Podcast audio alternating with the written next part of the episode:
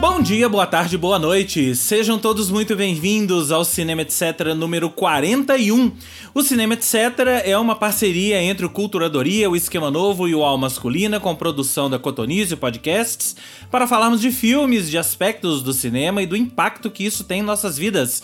Se vocês ainda não conhecem os nossos projetos de origem, que tal conhecer? Acessem os nossos Instagrams, arroba Culturadoria, arroba Al Masculina e arroba Esquema Novo BH. E claro, para serem avisados dos próximos episódios, sigam o Cinema Etc. nos principais agregadores de podcast do mercado: Spotify, Apple Podcasts, Google Podcasts, Deezer, Amazon Music e todos os outros. E fiquem atentos às atualizações. Sigam também o Cinema Etc. nas redes sociais: arroba podcast Cinema Etc. no Instagram e também no Facebook. Além de mim, Rodrigo James, a escalação de hoje do Cinema Etc. conta com Carol Braga. E a Tarsila, oi, oi, oi, oi, oi. Fernanda Ribeiro. Gente, é isso aí. Temos aí a participação de uma cã chamada Tarsila. Parou! E é isso. A Cande Paula Azevedo. Eu e Tarsila, minha filha, presentes aqui hoje. Então tá certo. Tarsila Fica fará... quieta, filha. Fica quieta, este libidiche. Fica quieta, Tarsila. Fica quieta, Tarsila. Então é isso, teremos a participação especial de Tarsila hoje neste episódio, não é? Muito bem-vinda, Tarsila. Gente, estamos chegando no final do ano e vocês já sabem, os filmes que estarão na cerimônia de premiação mais famosa do mundo, o Oscar, já começam a pipocar por aí. De agora até o final de janeiro, quando saem as indicações, e até março, quando rola a cerimônia, vamos já nos orientando. Por enquanto. O que temos são especulações e a notícia de que Jimmy Kimmel vai ser o apresentador da cerimônia em 2023. Teremos um apresentador depois de um ano em que não tivemos apresentadores, ou pelo menos não um apresentador, né? Tivemos três pessoas mas agora resolveram voltar ao formatão de um host e eu achei uma escolha super óbvia porque o Jimmy Kimmel é o apresentador mais famoso da ABC e o Oscar é transmitido pela é produzido e transmitido pela ABC americana, então é uma escolha mais do que óbvia. E na verdade ele foi o último apresentador solo do Oscar, se não me engano, né? E entre as especulações sobre quais filmes estarão lá, já despontam alguns favoritos. Hoje vamos falar de um que não só deve estar entre os cinco indicados na categoria de melhor filme internacional, como é pode Ah, ser. Eu truco, eu truco. Não, prepare-se. Como saber. pode Eu ser que abocanha algumas categorias nos prêmios principais, hein? É. Está cotado, é verdade. Mas antes, antes da gente chegar lá, já que estamos falando de melhor filme internacional, vamos ao nosso cantinho Marte 1, que é o que interessa, né? Essa semana está sendo decisiva para o nosso Marte 1 porque vão rolar, na verdade já rolaram na última terça-feira, as exibições por lá para membros da academia com apoio do Hollywood Brazilian Film Festival. Então, agora começou a campanha oficialmente. E ainda sobre Marte 1, Paulo Azevedo até achou essa notícia e nos mandou. Saiu uma lista dos top 10 filmes mais bem avaliados na plataforma Letterboxd. Top 10 filmes cotados para abocanhar aí uma indicação pro Oscar. E o Marte 1 é o número 2 da lista, atrás apenas de Tudo em Todo Lugar ao mesmo tempo. Marte 1 tem uma nota altíssima na plataforma, que é 4.3, e ele tá à frente de favoritaços que devem estar na lista do Oscar desse ano, como o Tar, que é o filme com a Kate Blanchett, que ela interpreta uma maestrina. A gente vai falar sobre esse filme mais pra frente.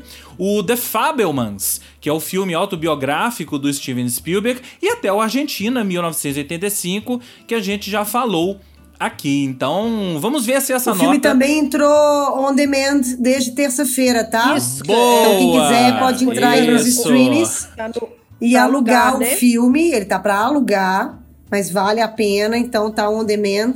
Isso. É uma parceria com o Canal Brasil, que tá aí também apostando suas fichas aí, ajudando. O Marte 1, então, pra quem não assistiu, fica a dica aí pra alugar. Isso. E a E que última já ultrapassou mais de 50 mil espectadores no Brasil, né, gente? 70. 70, mil espectadores. A última, Já A passou última 70 notícia que eu mil. tinha lido. Aqui, ótimo. É. Não tá rolando nenhuma vaquinha pra gente poder ajudar nessa campanha, gente? Eles estavam fazendo uma vaquinha pra. pro Dé Lucas, pra, porque assim, as passagens do elenco vão ser cobertas pela produção, pela Magnolia Filmes, né, pra pré-estreia. Já rolou isso, né? Mas eles estavam fazendo uma, paquinha, uma vaquinha pra pagar a passagem do Dé Lucas, que é o pai do Cícero.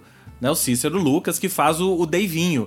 Não sei o que rolou. Confesso que eu não vi o final dessa vaquinha, que era pra pagar a passagem dele pra Los Angeles, pra ele ir acompanhando o, o filho, né? E a última notícia sobre Marte 1 é que o Gabito assinou um contrato com a CAA, uma das maiores agências de talento de Hollywood. O que que isso significa? Muitas, muitos projetos vão cair no colo do Gabito daí pra que frente. lindo. Né? Como é que funciona isso, lindo. né? Sucesso. É, é uma, é agência de talentos. Tal- Quando eu digo agência de talentos, é que envolve atores, diretores, etc, etc. E essas agências é que fazem a ponte entre os talentos e as produtoras de Hollywood. Então tem um roteiro interessante que, que se enquadra mais ou menos no perfil do Gabito, eles vão mandar o roteiro pra ele. Você topa fazer esse filme? E aí eles vão negociar. Então isso é uma puta porta de entrada. É o primeiro passo pro Gabito entrar em Hollywood. E, e o- o- sempre você assinar todos os atores que vocês imaginarem aí. é, de Wagner Moura, Rodrigo Santoro e tal, só conseguiram entrar em Hollywood porque assinaram contratos com agências de talento. Então agora o Gabito tá nessa, né? Ô, gente, eu continuo com a mesma opinião. Eu acho que agora, nessa fase, se a turma do Marte 1 fizer a parte de marketing direitinho, Marte 1 leva esse Oscar. Se tiver dinheiro para contratar as pessoas, relações públicas, levar as pessoas para ser. Se essa parte que ela é mais operacional e de bastidor, de costura do cinema for feita, Marte 1 leva essa. Eu continuo achando isso. Agora, se não rolar de fazer. É, mas pra isso, Carol, são milhões, né? É uma É, grana Carol, não tem violenta. Pois é, disso não, mas- Carol. É. É. Gente, olha só, tá tendo articulação. É, governo de Contagem deu dinheiro, a UNA deu dinheiro, o governo de Minas Gerais deu dinheiro. Dinheiro, é, por isso que eles não acham que eles não fizeram essa campanha, porque tá saindo do. é- é- todo- existe um movimento pro Marte 1 que todo mundo tá sacando que isso é Minas Gerais é no mundo. importante, assim. né? Então tem que ter uma união de esforços para poder conseguir. Então o Thiago já tá morando em Nova York, tá articulando isso lá há mais tempo. Eu tenho. Eu tenho. Eu, acredito. também. Eu acho, eu acho que, eu acho que assim, eles estão fazendo a parte deles. Estão fazendo a parte deles, É. né? Sim. Se o filme vai ser indicado, a gente vai saber em dezembro ou até em janeiro, né? Mas a parte deles tá sendo feita e tá sendo bem feita. E eu acho que tudo no timing certo. O fato de ter feito agora É. essa sessão, nós estamos falando aqui, nós estamos gravando 16 de novembro. Essa semana, por exemplo, é uma semana excelente para poder fazer. Né? Então, acho que tá tudo sendo Ai, gente, feito. olha, depois, depois do show de Milton Nascimento, com tantas frases, com tantas letras maravilhosas, entre elas os sonhos não envelhecem, é isso aí. Tá? Então eu É acordei segunda-feira com uma nova fé na, humano- na humanidade. Menos E na turma de Ratanabá. Minas Gerais, né, Fê? Todo Menos na turma de. Ratanabá. No resto, eu É. ainda tenho, ainda tenho. O resto ainda tenho esperança. Calma que o etc ainda não chegou. Primeiro vamos falar do cinema, né? Hoje vamos falar Sim. de Nada de Novo no Front, que é o representante alemão é, nessa categoria de melhor filme internacional e até o presente momento tá em todos os sites de termômetro Oscar como um dos cinco possíveis indicados. Esse filme está na Netflix, o que já amplifica bastante o, ah, o alcance dele.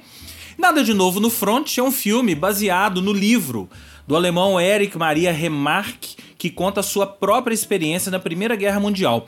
Já existem duas versões desse filme, uma em 1930, que venceu o Oscar de melhor filme e melhor diretor para o Lewis, Lewis Milestone, e outra em 1979, menos badalada. Essa terceira adaptação, agora alemã, dirigida pelo Edvard Berger, conta a história do Paul Ballmer, que é o papel do Felix Kammerer, e seus amigos Albert Kropp, papel do Aaron Hilmer, e Franz Miller, papel de Moritz Klaus. Adolescentes que se alistaram para a linha de frente no norte da Alemanha em 1917, chegando aos finalmente da Primeira Guerra Mundial. A juventude alemã foi convocada com um ideal de bravura e a ambição de retornar da guerra marchando pelas ruas de Paris e a gente sabe o que, que aconteceu, não foi bem assim, né?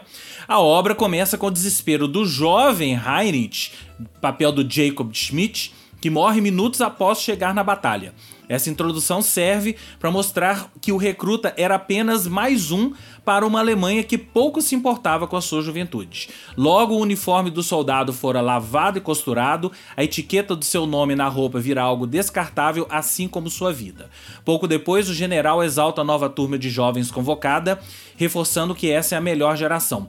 Essa rápida e eficaz apresentação do primeiro ato é essencial para o andamento do filme, pois, com menos de 15 minutos de filme, a nova frente de soldados já está a caminho da batalha. O roteiro, escrito pelo Berger em conjunto com Leslie Patterson e Ian Stockwell, ambos estreando em longas metragens, destaca a falta de interesse da Alemanha em proteger seus jovens, como também haviam meninos do outro lado. No Letterboxd, esse filme está com 4.0, uma nota bem alta. No Rotten Tomatoes, 92% de aprovação e no Metacritic, 76. Quem quer começar falando deste Nada de novo no front. Diga, Fernanda Ribeiro. Nada de novo no front. Eu sabia que você ia começar assim. Eu tinha certeza que ela ia começar assim.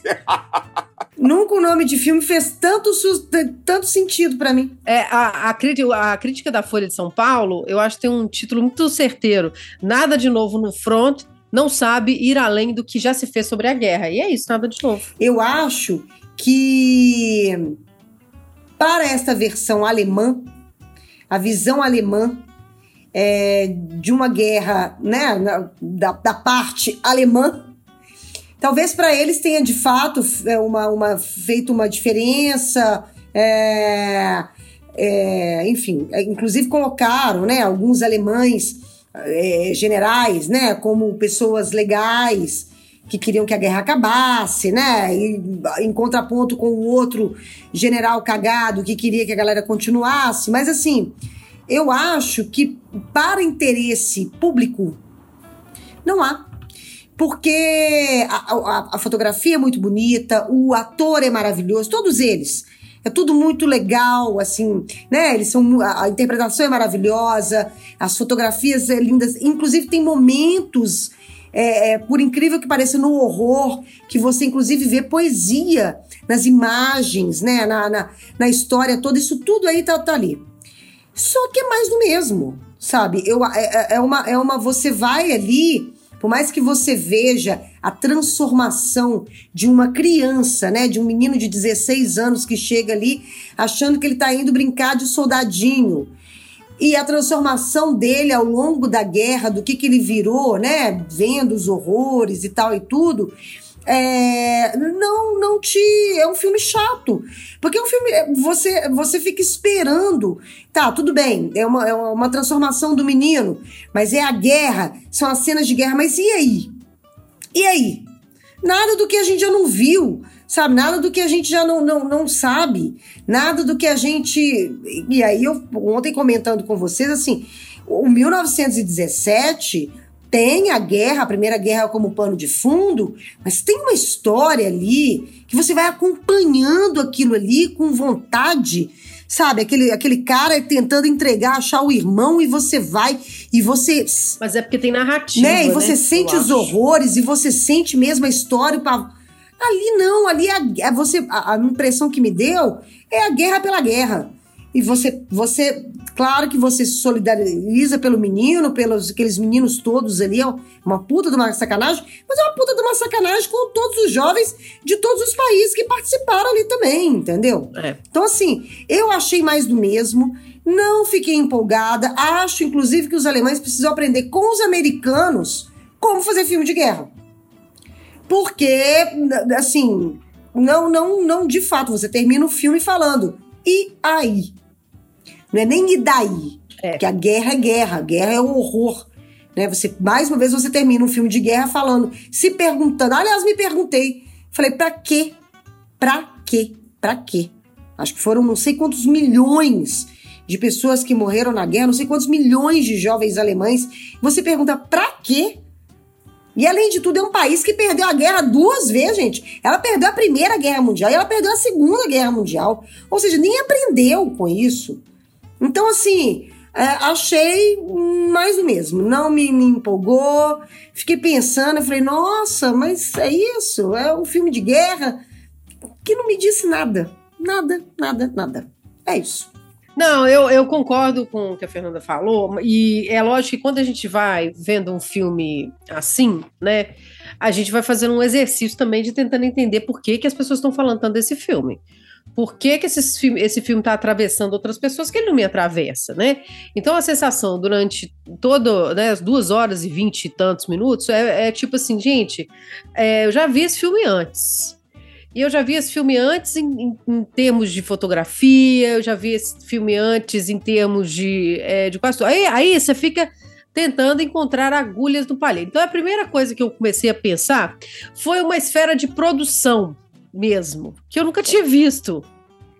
Que eu acho que aquela sequência inicial deles lavando o uniforme, dos que, tirando o uniforme e lavando o uniforme, mostra uma linha de produção da guerra que eu nunca tinha parado para pensar nela e nunca tinha visto. Aí eu falei, ó, isso aqui tá interessante. Aí depois tem uma outra esfera de produção que é uma questão até prática, que eu falei, gente, olha a tecnologia na época da guerra. Na hora que eles ficam quebrando o, o colar dos que morreram para trazer o nome dos que morreram. Aí eu pensei também, ó, eles tinham uma lógica de produção também, de inscrição, né? Ou dos que foram, que morreram, que não, que não tinha, nunca tinha parado para pensar sobre isso. Mas mesmo assim, esses pontos assim, são mais curiosidades do que algo que faça que vai transformar o que eu penso em geral sobre, sobre o filme. Uma outra reflexão que eu tive, aí talvez eu faça até conexão com as coisas que a gente tem vivido na atualidade, é isso, assim, que as pessoas que tomam as decisões em relação à vida dos outros, elas estão num lugar de muito conforto.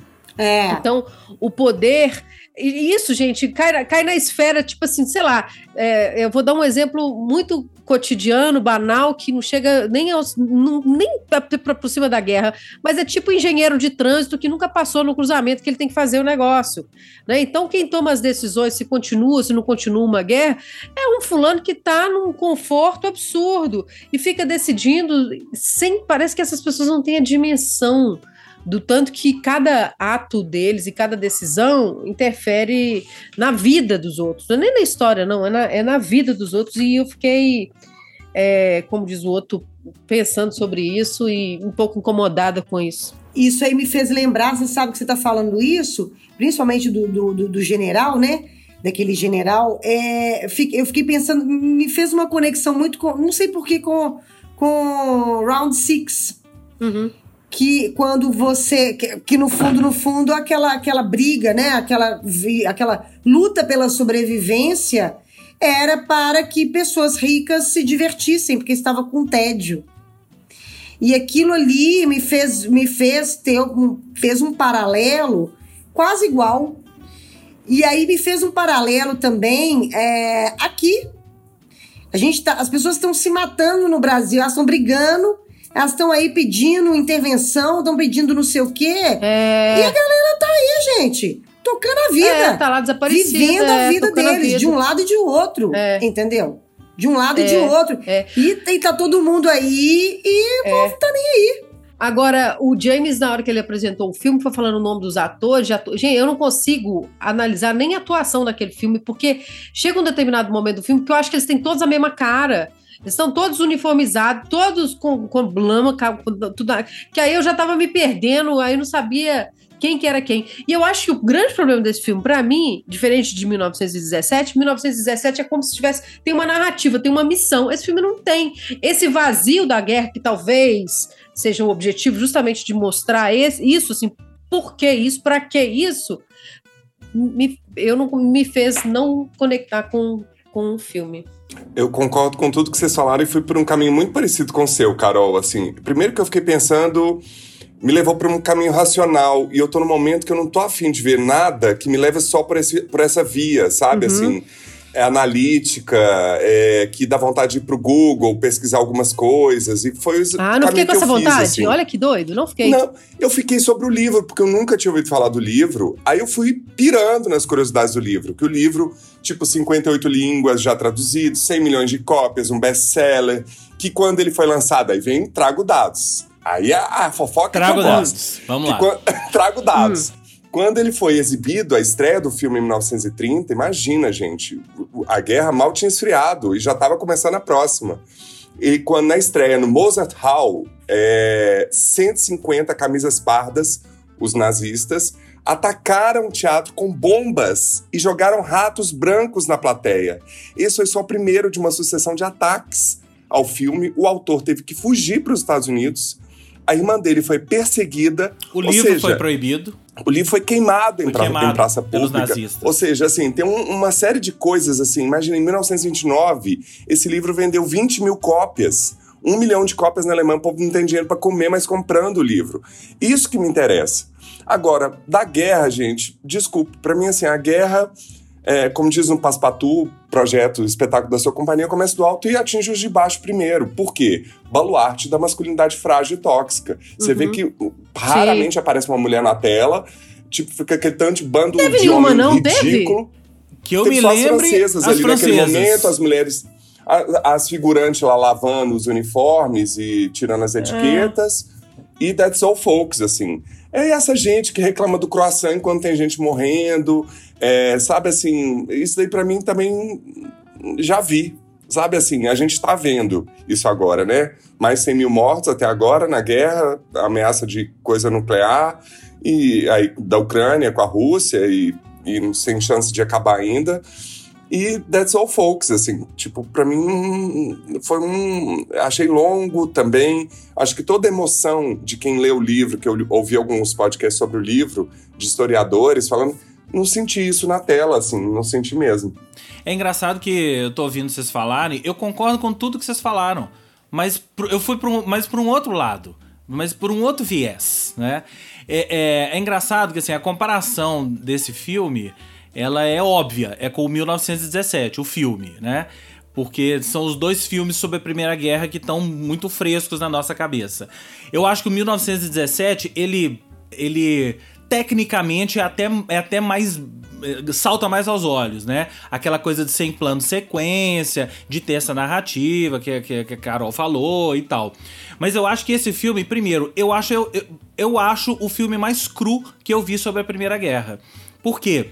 aquela contagem de corpos, o tempo todo você vê corpos, corpos, corpos, corpos sendo jogados ali na tela. Né, que em alguns outros filmes isso é até meio não mascarado, mas meio deixado em segundo plano em função de uma narrativa, né?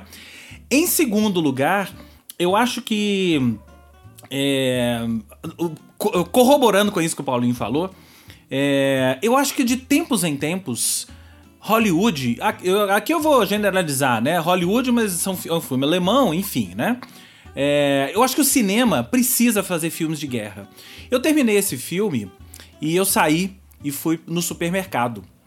Para eu ir no supermercado, eu precisava passar pela Avenida Raja Gabalha. Para quem não conhece Belo Horizonte, Raja Gabali, Avenida Raja Gabali, onde tem um quartel do exército. E se você está na sua cidade, na sua cidade aí tem um quartel de exército, você deve imaginar o que está acontecendo na frente desse quartel do exército.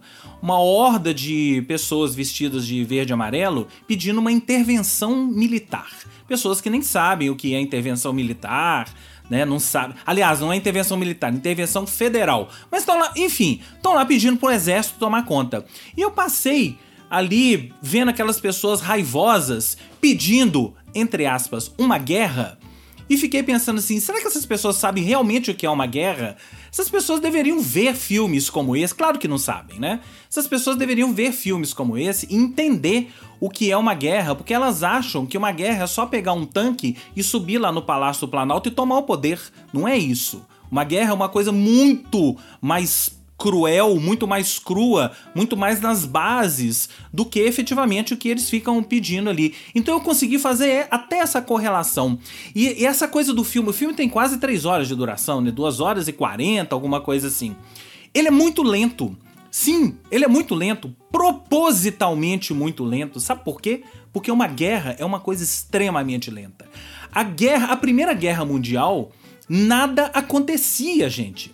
Aqueles meninos ficavam ali naquelas trincheiras durante dias, semanas, sem fazer absolutamente nada. Aí de repente chegava uma, uma ordem dos superiores, que vocês já falaram, para eles atacarem os franceses. No caso ali, os franceses, né? Pra eles atacarem os franceses. Aí eles iam lá, atacavam, morria mais um monte de gente, dos, tanto dos franceses quanto dos alemães. E aí eles retiravam os corpos e vinha a nova tropa. Isso tudo a gente viu, viu no filme. E eles ficavam ali mais semanas, mais meses. Por isso o filme nada acontece. Por quê? Numa guerra, nada acontece, a não ser o horror da morte. Né? Então, por isso que eu acho que de tempos em tempos tem que ter filmes sobre guerra para nos lembrar do que é uma guerra e nos lembrar, porque assim, o 1917 é um filme recente, né? Mas as pessoas já viram há X anos atrás. Né? Se não tivesse esse filme, um próximo filme de guerra seria feito daqui a não sei quantos anos, mas existem gerações que precisam, uh, no momento em que elas se tornam pessoas adultas e capazes de compreender o que é uma guerra, assistirem a filmes como esses. Ter oportunidade de abrir a Netflix, e esse filme tá lá na capa da Netflix, e dar um clique e ver um filme sobre a Primeira Guerra e tomara, tomara que terminem esse filme falando assim: que horror é uma guerra, hein? Eu não quero nunca passar por isso. E aí olhem para o que está acontecendo lá na Rússia e Ucrânia e falem assim: que absurdo! É isso que está acontecendo. E olhem para o que está acontecendo na, na, na no, no Brasil aqui, essas pessoas, essa hordas, essa seita, né? Pedindo intervenção é, intervenção federal e olhem para isso e falem assim: essas pessoas estão querendo uma guerra, essas pessoas são é loucas. Então eu acho que assim, mais do que.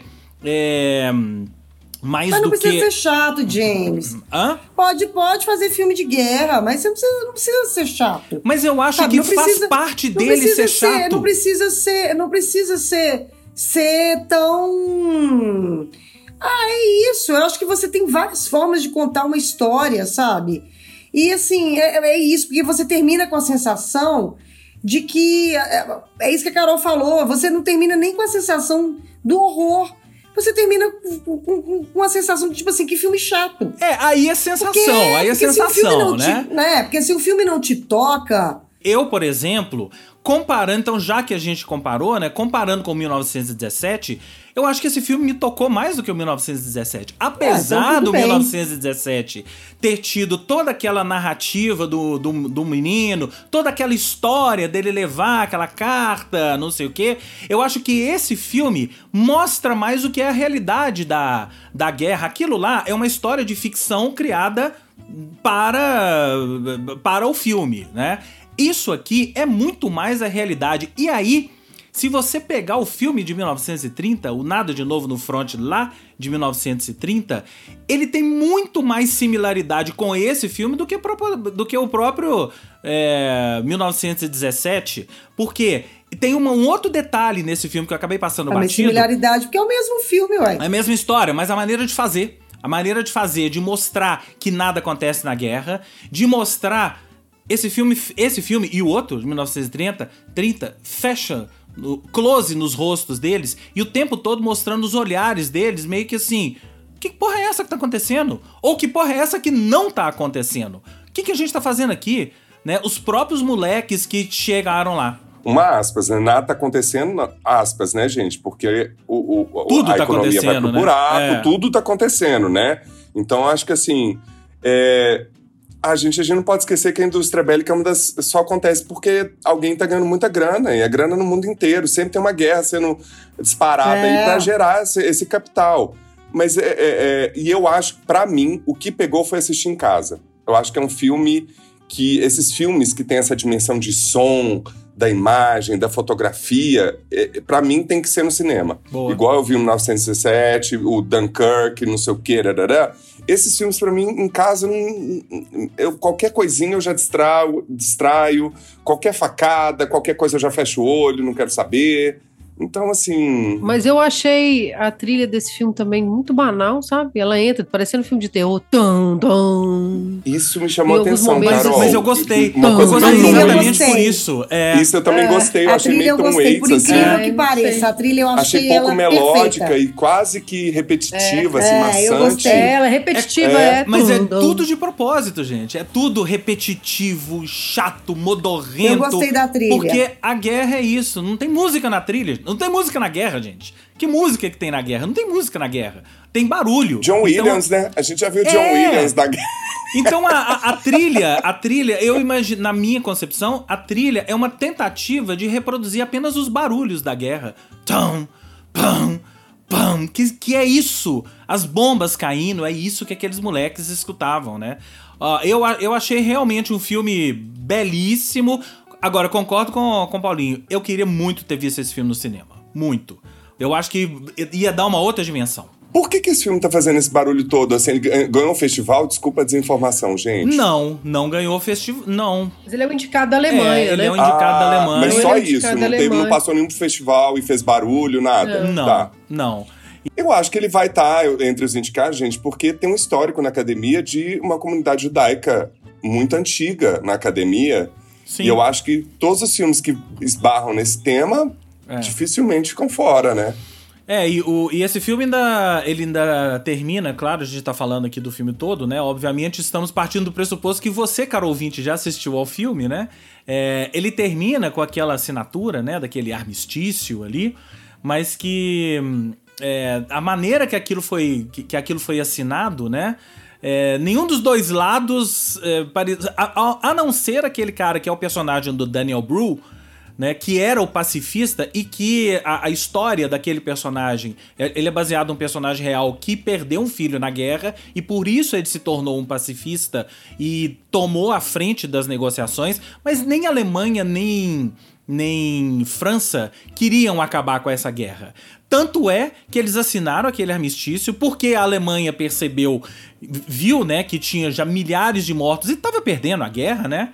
Mas aquilo, de certa forma, foi uma já foi uma portinha aberta para a Segunda Guerra Mundial que viria anos depois, né? Então, até isso, até nisso, até isso o filme mostra bem que eu nunca tinha visto esse paralelo entre as duas guerras, né? Acho que esse paralelo tá mostrado, tá bem mostrado ali, mesmo que seja um, um subtexto do filme. Eu tava olhando aqui se mudou alguma coisa nos- nas apostas para melhor filme internacional. Até agora não mudou nada. Nós temos ele, o Argentina, 1985, o Decision to Live da Coreia do Sul, o Holy Spider da Dinamarca e o Bardo do México. Esses são os cinco filmes que hoje, segundo as bolsas de aposta, né? Porque essas pessoas não viram Marte 1. É só por causa disso. O Close da Bélgica, o Marte 1, o Alcarraz da Espanha, o Saint-Omer da França e o Boy from Heaven da Suécia são os outros cinco que eles chamam aqui de repescagem que podem entrar, podem abocanhar uma vaga ali aí e nós estamos torcendo. A cada episódio nós vamos atualizando este termômetro do Oscar. E a partir de agora, é, vem aí os filmes que devem ser os indicados a melhor filme, melhor ator, melhor atriz, né, as categorias principais. Nos próximos episódios a gente já vai falar sobre esses filmes. Já até mencionei alguns aqui no, no início, né? O Tar é um filme super cotado, não só para melhor filme, mas a Kate Blanchett parece que é barbada para Oscar de melhor atriz esse ano. Tem o filme do Spielberg, que é o Fabelmans, que é o filme autobiográfico do Spielberg. Tem o Armageddon Time, que está em cartaz nos cinemas do, do Brasil, que é o filme do David Gray com a. Engraçado. Eu não vi esse nessa, na lista da, da Variety. É, não, ele tá, ele tá cotado. E, e por aí vai. Vários outros que vão estrear de agora até janeiro. A gente vai falando por aqui. Porque agora é o momento etc. E eu acho que é o momento etc. hoje. A gente vai mudar de clima completamente agora, né? Falamos de guerra e agora vamos falar de nada mais bonito do que a paz deste momento que será o momento etc. hoje. Quem quer começar? Ai, Fernanda, vai lá. Não, gente, é o que- aquilo que eu já falei. É... Foi uma, uma catarse, né? Essa, essa, O show de despedida do show Milton de Nascimento. despedida do né? Milton Nascimento. Eu me sinto muito feliz, privilegiada de ter participado desse momento histórico, porque foi um momento histórico na música brasileira. É, quem não viu, acompanhou, né, pela, pela Globoplay, ainda fica lá na, Globo, na Globoplay até fevereiro. Não precisa ser assinante, é só você se cadastrar lá e assistir o show na íntegra. Mas eu estava dizendo que quando eu saí, quando eu comprei o ingresso, é, eu já sabia que eu ia me emocionar, porque de fato acho que poucos mineiros é, não têm alguma música do Clube da Esquina e do Milton Nascimento faz não faz parte da vida de nós, né, mineiros. Claro que muitos brasileiros, outras pessoas, mas assim, especificamente de Minas Gerais, eu acho que alguma música do Clube da Esquina, de fato, ou várias do Milton, faz e fez parte da vida de algum momento da sua vida. E eu sabia que eu ia ficar muito emocionada. É, já sabia que eu ia ficar muito emocionada. Mas é, encontrar ali mais 60, pessoas, 60 mil pessoas tão emocionadas quanto eu é, foi, foi, foi uma catarse mesmo. Acho que foi uma, uma, uma homenagem, foi uma grande homenagem a ele, sabe? Foi uma grande homenagem, foi um grande agradecimento público ao que ele, a obra dele, ao que ele fez. Porque não, não adianta a gente tentar aqui é, explicar aqui técnica vocal, se ele estava bem, se ele não estava, se as pessoas apareceram mais, se não. Acho que não é o caso. As pessoas, de fato, é um público que de fato estava ali para apenas reverenciá-lo, apenas reverenciar a sua música e apenas se emocionar todo mundo junto e agradecer por tudo que ele fez com a música dele, enfim. É, eu tenho vontade de chorar de novo quando eu, quando eu tô falando. É. Porque foi muito bonito. Foi muito bonito. É. Foi muito bonito. Eu acho que é um show que não dá pra gente analisar numa régua comum, assim. Não tem menor condição de falar desse show da maneira comum. E aí, é, muita gente veio me perguntar, mas você não achou que as primeiras músicas foram mais, assim, meio que o lado B, não, as músicas não, não tão conhecidas? Eu falei, gente, ainda bem porque eu acho que o repertório ele foi pensado justamente até para se curar e conter a nossa emoção um pouco, porque o início do show foi muito forte, aí entra essas músicas, deu uma acalmada, você vê na, na Globoplay, você vê a plateia acalmando, aí depois, né, que entra a galera do Clube da Esquina, aí o, o, o show volta numa crescente. Eu acho que precisava daquilo, inclusive para o próprio Milton Nascimento. Exatamente. Eu acho que tudo foi pensado para ele, sabe assim? Para ele é. descansar uma hora, para ele na hora que ele estava bem, para ele cantar sozinho, na hora que ele tava, não estava é. bem, para ele cantar com outras pessoas.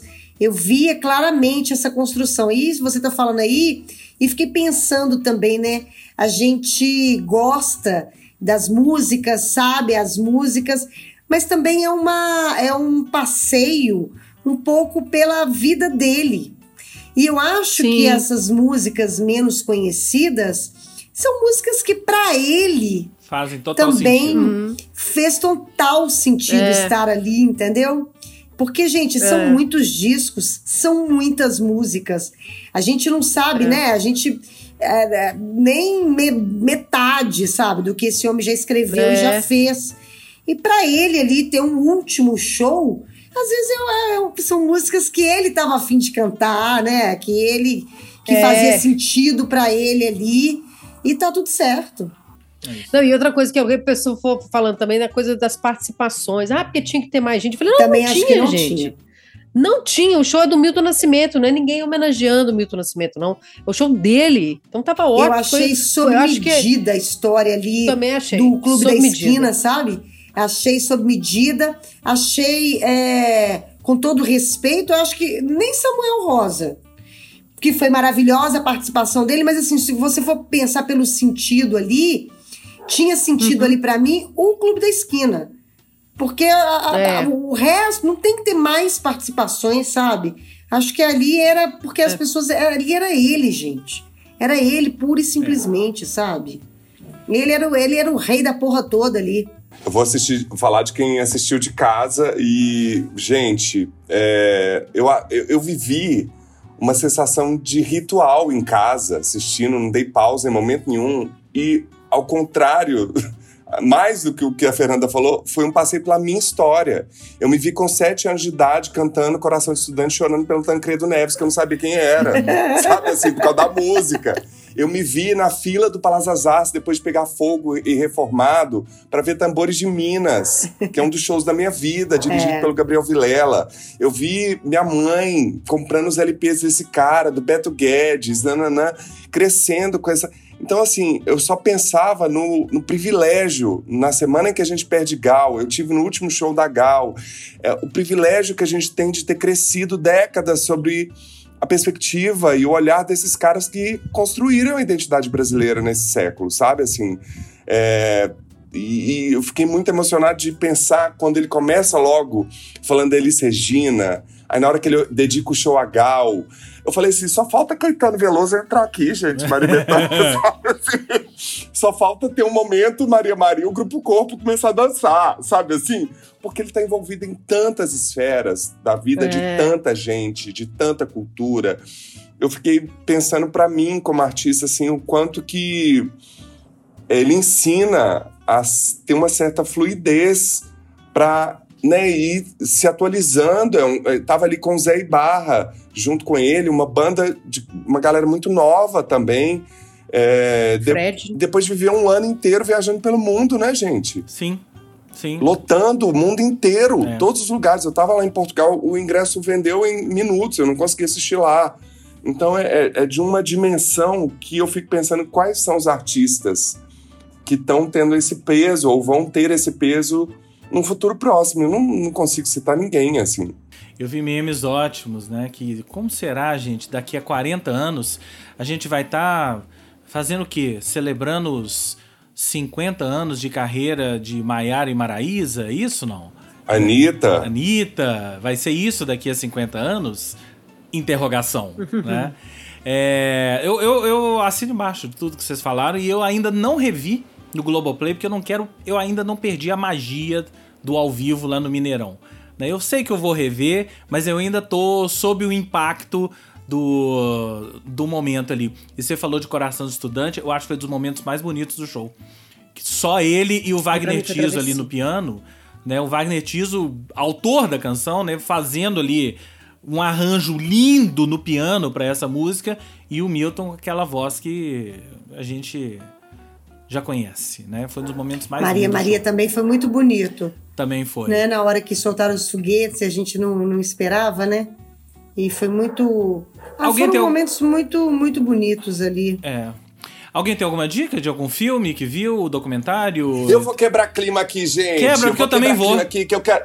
Eu quero falar de novelão, eu quero falar de top term, eu quero falar de The Crown quinta temporada. Gente, é barraco atrás de barraco. é maravilhosa essa série. É?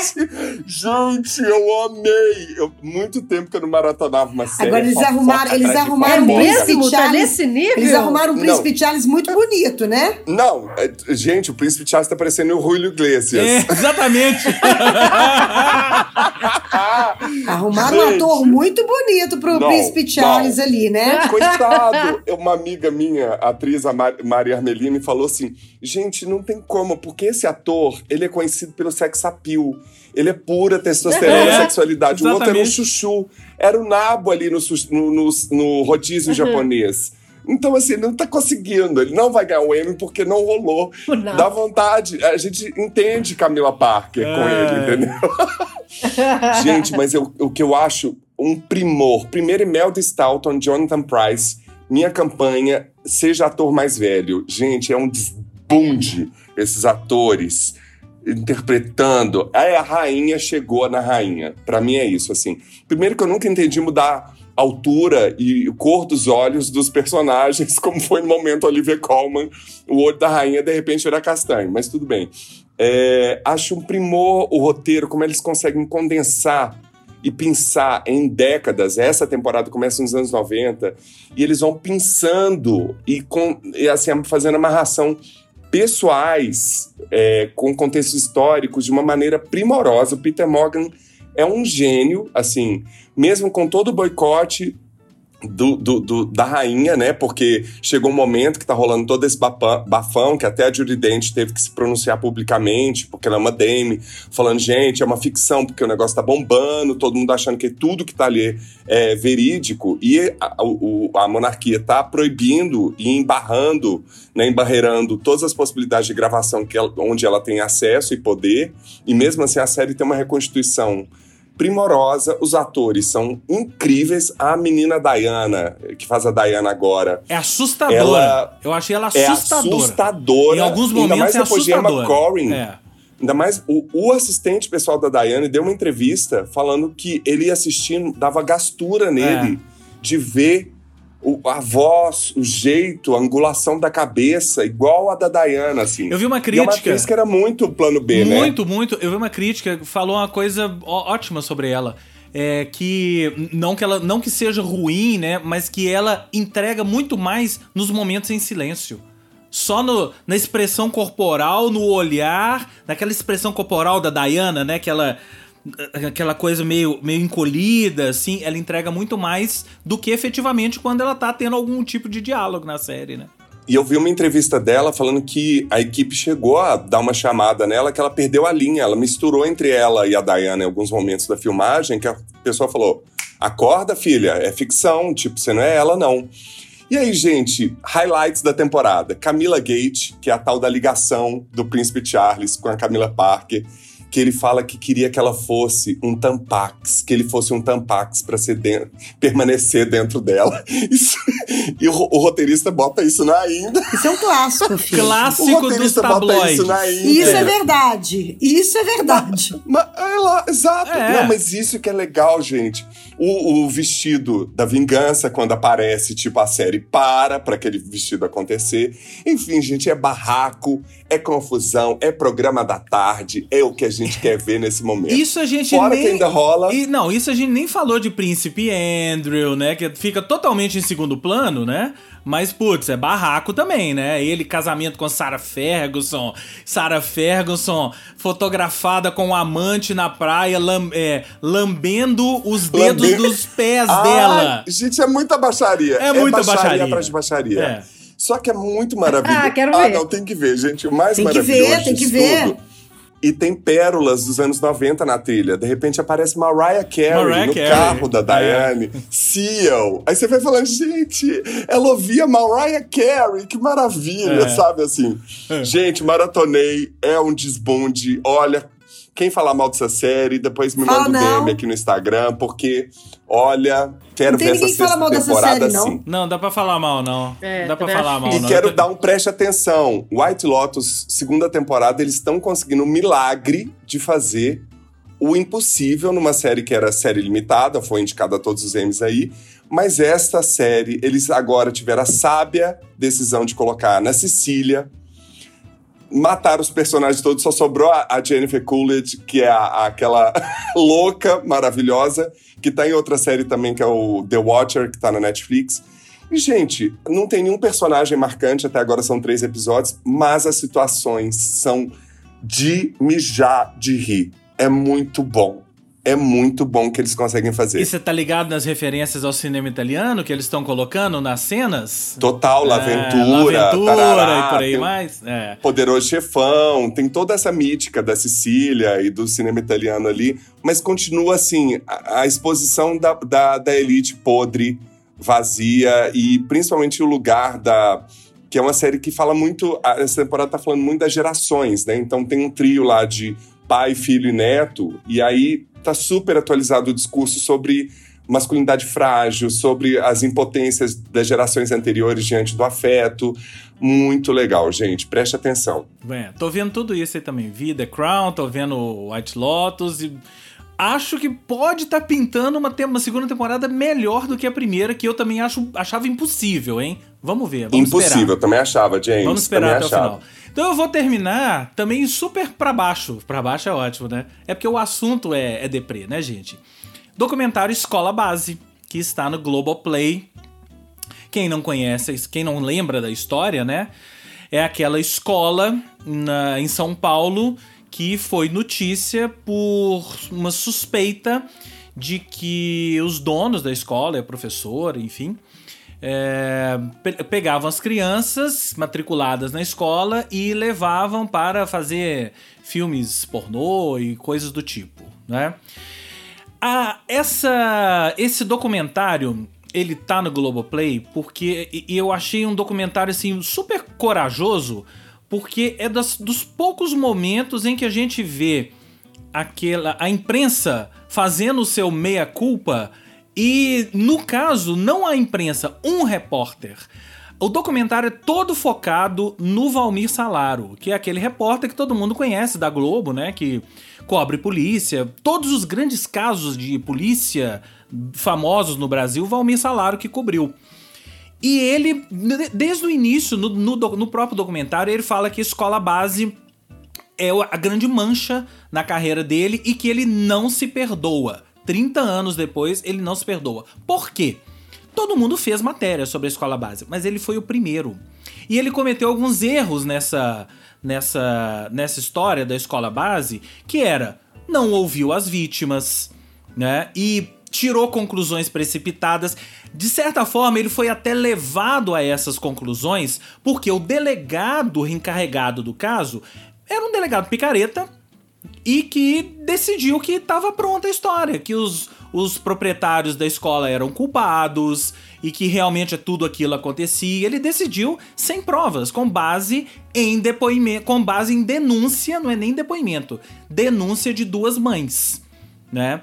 E aí a história enrolou, a, as famílias donas da escola, as vidas deles acabaram, né? Só que aí, 30 anos depois, esse caso, gente, para quem estuda jornalismo, obviamente é um case. É. Quem, quem, fez faculdade de jornalismo estudou é. o caso da escola base. Ponto é. final, né? É. É, e aí, 30 anos depois, o Valmir Salaro, junto com um produtor do Fantástico, um outro repórter do Fantástico, vão atrás da história. Onde estão as pessoas? Vamos entrevistá-los, vamos colocar frente a frente. E olha, é comovente você ver o Valmir Salaro frente a frente com os, os, os, donos, né? O casal que era dono da escola já é falecido, mas ele, entrev ele fica frente a frente com o filho, o filho que foi quem tomou a frente da história depois que os pais morreram. E a professora, que era sócia da escola, essa tá viva, tem entrevista com ela e o Valmir Salário. E aí é comovente você ver ele. O Valmir Salário, que é um cara assim, que você não e vê muita emoção. Hã? E as mães? Não quiseram dar depoimento, não quiseram gravar entrevista. A escola existe ainda, gente? Não, não existe. Não. Ah, tá. Ele vai lá no local, tem um prédio hoje no local. É, as mães não quiseram gravar entrevista. O delegado Picareta também não. Ele vai lá na casa do delegado. O delegado é, fecha a porta na cara dele. É, e aí ele, mas ele consegue é, é, difícil falar em redenção, mas eu acho que para a alma dele isso deve ter feito muito bem, de ter sentado em frente a essas pessoas e, e pedir desculpa. E aí a gente vê, é muito raro você ver isso. Um jornalista que a gente tem como um jornalista super sério, né? E você vê ele pedindo desculpa emocionado, mas ao mesmo tempo não querendo chorar em frente à câmera para não passar uma imagem de chorão, sei lá o quê. Você, é, é, ele se desnuda ali em frente à câmera e você vê ele realmente pegando na mão da pessoa e falando, putz, me desculpa. E as pessoas, pô, você, a gente te desculpa. É emocionante, comovente, eu não esperava por isso. Não esperava um documentário que fosse para esse lado. Achei até que fosse ser um documentário recontando a história, mas eu acho que foi uma decisão super acertada de focar nele e colocar ele para confrontar esse fantasma do, do passado. Escola Base tá no Globoplay, recomendo para todo mundo que é jornalista e que não é jornalista também, que já conhece o caso, que não conhece o caso e por aí vai, certo? Certo. Certo. Antes da gente ir embora, é, deixa só, enquanto a gente tava gravando, chegou um, um, release aqui da, do lançamento do Marte 1 lá no tapete vermelho do Hollywood Brazilian Film Festival em Los Angeles. E, uma, e na verdade o release que chegou foi da Havaianas, porque Gabito estava de Havaianas no lançamento. okay? Maravilhoso. Tem a foto dele aqui com a Havaianas, que aconteceu. Maravilhoso.